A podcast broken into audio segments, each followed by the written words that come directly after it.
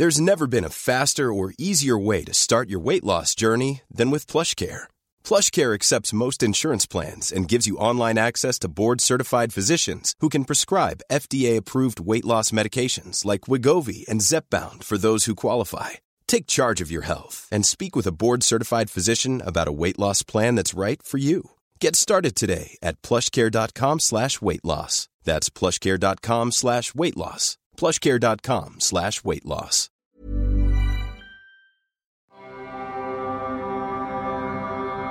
Mes chers camarades, bien le bonjour.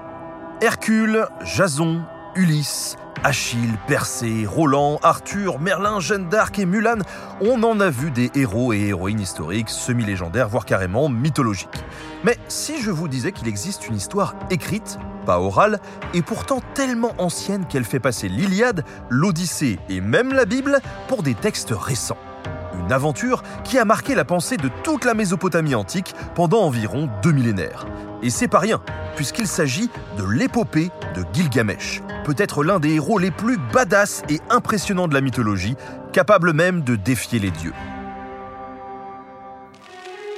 Ladies and gentlemen, the story you are about to hear is true. Gilgamesh est le roi sumérien de la ville d'Uruk, en Mésopotamie. Mais attention, ce n'est pas un bon roi, il se comporte de façon plutôt brutale avec son peuple. Les dieux décident alors de lui envoyer une épreuve pour le châtier. Ils lui créent un double sauvage, élevé en pleine nature et destiné à l'affronter, Enkidu.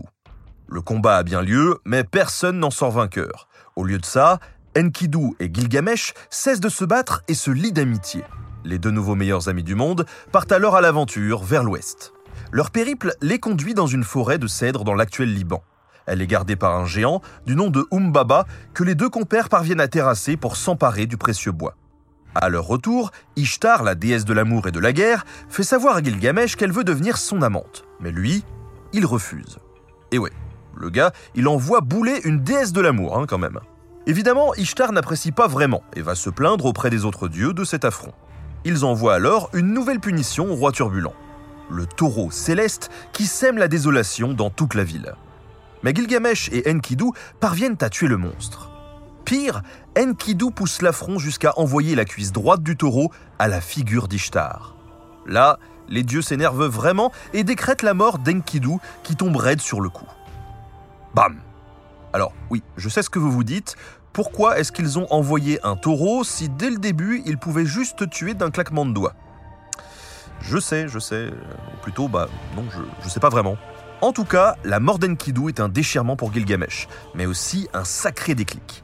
Il réalise qu'il est mortel. Et ça, c'est insupportable. Il part donc en quête de l'immortalité. Son voyage le mène au bout du monde à la rencontre de l'immortel Utanapishtim, le survivant du déluge. Mais le patriarche lui explique alors que les dieux ont accordé l'immortalité à lui et à sa femme seulement. Ce don n'est pas transmissible ou reproductible. Il lui offre toutefois une plante, car s'il la consomme, il ne deviendra pas immortel, mais gardera la jeunesse et la force jusqu'à sa mort. Mais sur le chemin du retour, alors qu'il se baigne dans l'Euphrate, l'herbe lui est dérobée par un serpent. Gilgamesh rentre finalement chez lui, bredouille. Enfin, pas tout à fait, car il est riche d'une nouvelle sagesse. Il accepte désormais sa condition mortelle et sait que pour rester dans l'éternité, il doit prendre soin de sa ville. Il construit donc une grande muraille et règne désormais comme un bon roi. Happy End, feu d'artifice, et ça a marché puisqu'environ 4 ou 5 000 ans plus tard, on est encore là pour en parler. Tout ça, c'est la version classique de l'épopée de Gilgamesh, la première à avoir été découverte. Mais il existe d'autres récits d'aventure de notre héros qui sont antérieurs. C'est en 1849, sur le site archéologique de Ninive, près de Mossoul en Irak, que l'archéologue Austen Henry Layard découvre de nombreuses petites tablettes d'argile gravées d'étranges symboles en forme de clous, des cunéiformes. Et quand je dis nombreuses, c'est vraiment très nombreuses. On n'en déterre pas moins de 22 000. Le savant vient sans le savoir de trouver la bibliothèque du roi assyrien Assurbanipal qui régna entre 668 et 627 avant notre ère. Il faut plusieurs années pour que la communauté scientifique comprenne l'ampleur du trésor qui vient d'être découvert, et c'est seulement en 1872 que l'assyriologue George Smith parvient à déchiffrer 12 tablettes parmi le corpus de la bibliothèque. Ces 12 tablettes, ce sont l'épopée de Gilgamesh. Et là, c'est le buzz. tout le monde se passionne pour le récit, au point que la première lecture publique du récit se fait en présence du Premier ministre britannique en personne. Et les découvertes ne s'arrêtent pas là. D'autres tablettes sont trouvées sur d'autres sites, et c'est grâce à tout ce corpus qu'on peut comprendre aujourd'hui comment l'épopée a été écrite et a évolué dans le temps. Retraçons donc un petit peu la chronologie de la Mésopotamie antique, histoire de s'y retrouver. Vers 3000 ans avant notre ère, dans la vallée des deux fleuves Tigre et Euphrate, se tient la ville sumérienne d'Uruk. C'est là que l'écriture est inventée. Les cunéiformes sont d'abord sculptés dans la roche avant d'être gravés dans des tablettes d'argile.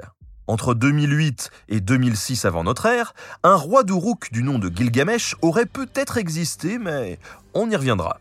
Un temps renversé par les Acadiens, les Sumériens reviennent en force aux alentours de 2100 ou 2000 avant notre ère. Ils instaurent alors une nouvelle grande dynastie qui règne sur la ville d'Ur. C'est à cette époque que les aventures de Gilgamesh sont mises à l'écrit, très probablement à partir de récits oraux bien plus anciens car les traditions orales sont probablement bien plus anciennes.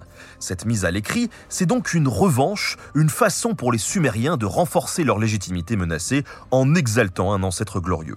Mais pas de chance, après 2000 avant notre ère, la dynastie sumérienne d'Our s'effondre sous l'assaut des Amorites qui deviennent les nouveaux maîtres de la région. Pourtant, la diffusion des aventures de Gilgamesh, elle, continue, en sumérien, puis en acadien et enfin en quantité d'autres langages comme le hittite ou le hourite.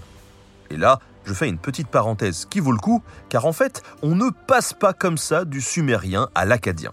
Déjà, le sumérien est un isolat linguistique. En gros, on ne peut le rattacher à aucune famille de langues, elle ne ressemble à rien d'autre connu. En plus, il est constitué d'idéogrammes.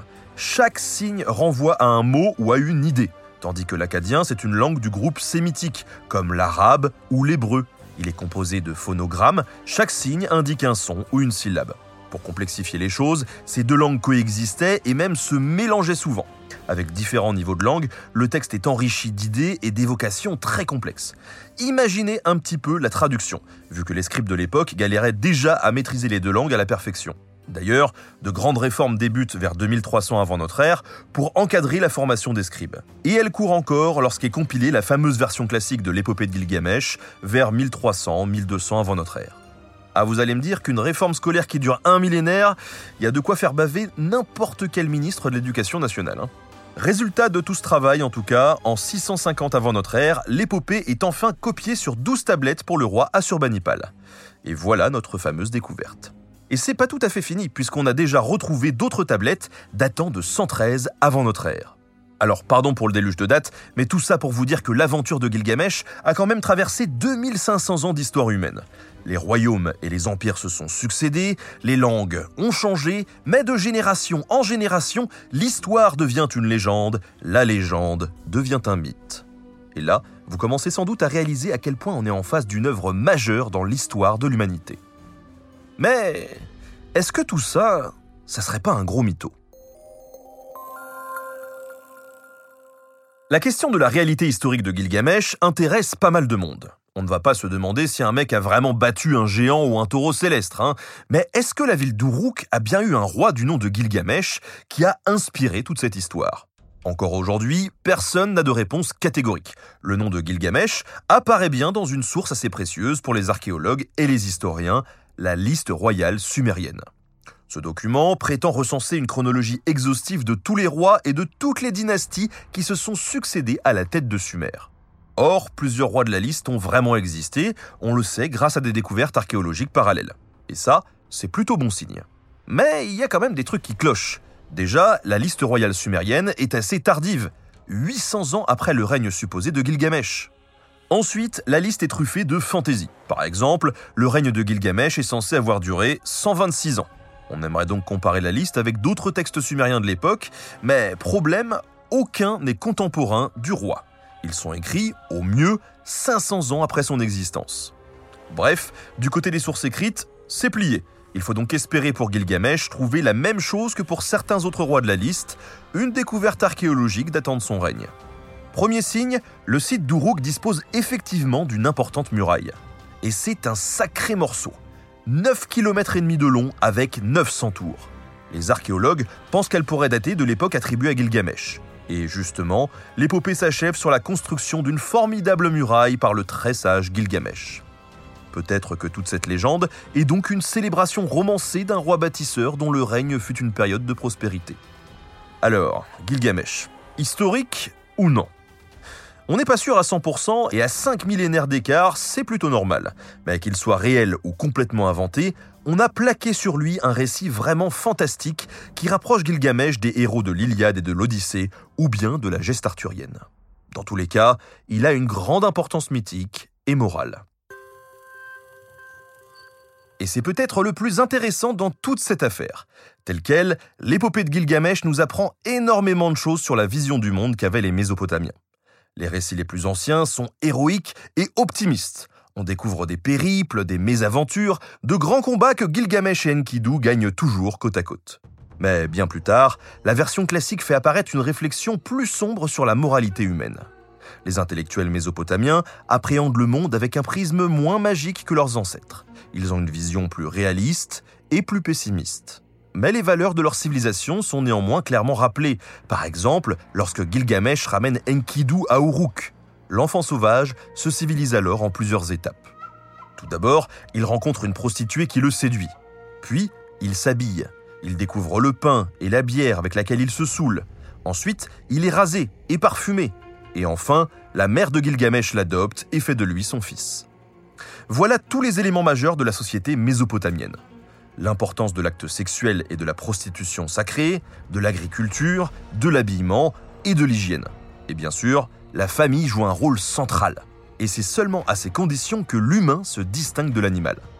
Et bien entendu, le but d'Enkidu, l'échelon suprême de la société mésopotamienne, se trouve au cœur et à la conclusion du récit. C'est la cité sans laquelle l'individu n'est absolument rien. C'est parce qu'il abandonne ses rêves enfantins d'immortalité que Gilgamesh se dévoue à sa cité, mais c'est parce qu'il se consacre à elle qu'il devient un grand roi. Avec l'arrivée de nouveaux peuples comme les Grecs et les Romains, le récit des aventures de Gilgamesh finit par se perdre et être oublié. Pourtant, il conserve une influence assez importante sur d'autres œuvres littéraires et même sur les religions monothéistes. L'apport de Gilgamesh à l'Iliade ou encore à l'Odyssée est très net dans les thèmes abordés comme la structure même du récit. Quant aux religions, elles sont nombreuses à faire référence à Gilgamesh. Bien entendu, le vieil immortel Utanapishtim présente d'immenses similitudes avec le Noé de la Bible. Il raconte à Gilgamesh que, prévenu de l'arrivée du déluge par les dieux, il parvient à y échapper en construisant une grande arche et en y faisant embarquer des couples d'animaux. Plus tard, on trouvera dans la démonologie musulmane du XVe siècle un démon nommé Gilgamesh. Et tout ça n'a rien d'étonnant. Une partie du peuple hébreu a vécu en exil à Babylone au VIe siècle avant notre ère. Et c'est pile à ce moment-là que de nombreux textes anciens de la Bible sont écrits. La Genèse est donc marquée par une forte influence babylonienne et l'islam se situe dans cette succession. Bien sûr, tout ceci n'est qu'une mise en bouche, un petit peu de contexte d'écriture et de diffusion et de l'influence qu'a eu Gilgamesh jusqu'à nos jours. Mais je n'ai pas trop raconté en détail l'épopée elle-même, et ne soyez pas déçus, c'était le but. Je vous encourage fortement à découvrir par vous-même le texte dans son intégralité, car c'est un joyau de l'humanité et son impact sur nous a été plus important qu'il n'y paraît.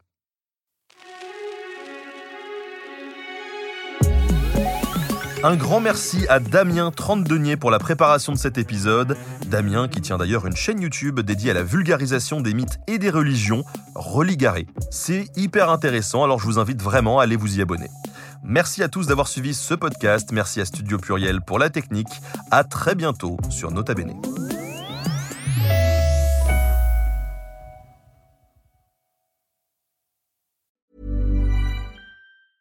Small details are big surfaces. Tight corners are odd shapes. Flat, rounded, textured, or tall. Whatever your next project, there's a spray paint pattern that's just right. Because Rust new Custom Spray 5 and 1 gives you control with five different spray patterns. So you can tackle nooks, crannies, edges, and curves without worrying about drips, runs, uneven coverage, or anything else. Custom Spray 5 and 1. Only from Rust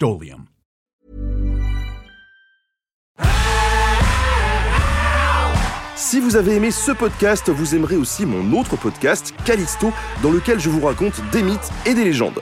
En attendant que vous nous suiviez sur Castbox, Apple Podcast, Podcast Addict ou toute autre plateforme qui propose cette fonction, n'hésitez pas à vous abonner.